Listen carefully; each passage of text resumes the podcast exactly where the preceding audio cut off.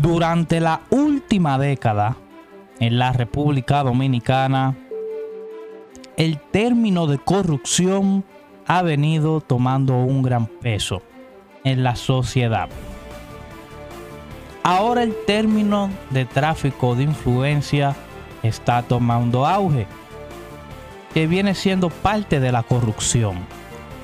Pero hay otro término que se debería agregar, que es básicamente relacionado al tráfico de influencia, pero que es el favoritismo político, el cual consiste que un grupo limitado, en este caso de dominicanos, tenga acceso a los beneficios del gobierno, sin importar si son ricos o pobres, simplemente por pertenecer y ser agrado de la cúpula que gobierna la República Dominicana, obtienen todos los beneficios.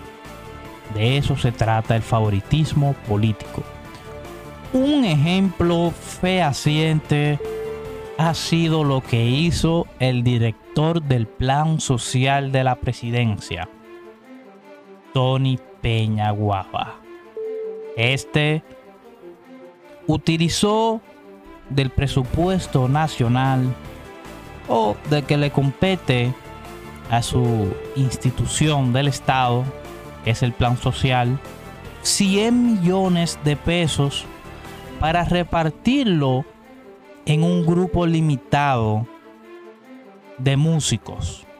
Tras ese hecho indignante de repartir 100 millones de pesos a un grupo limitado de dominicanos, cuando tantas personas aún reclaman su dinero de la AFP, la presidenta de la Asociación de Músicos, Cantantes, Locutores, Actores y Afines, Amucaba, con su presidenta Gladys Martínez, deploró este martes que los artistas pobres, así lo afirma no fueran tomados en cuenta por el Gabinete de Política Social del actual gobierno.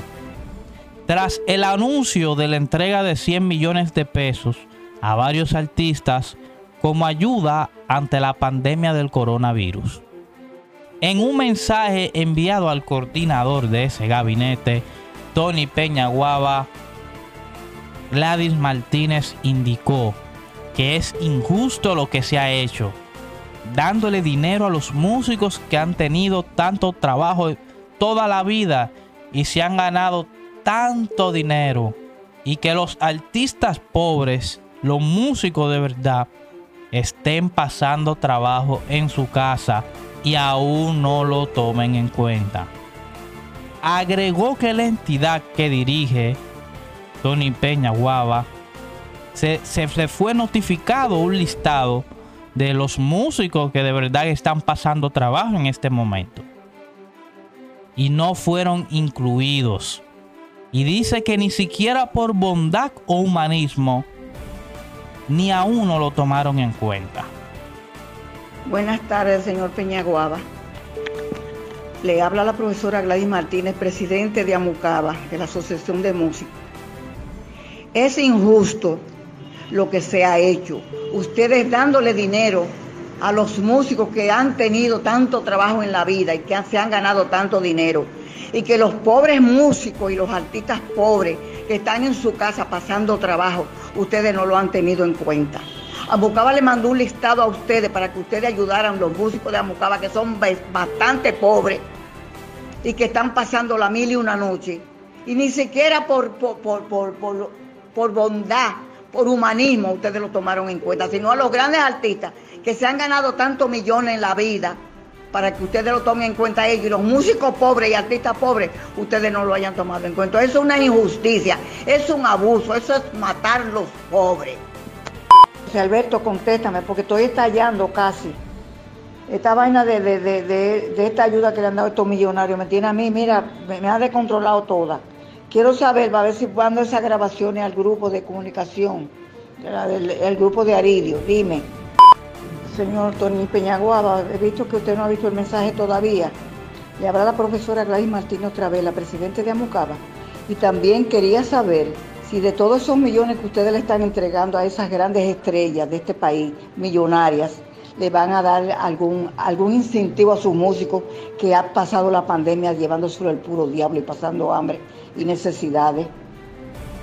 Por favor, por favor.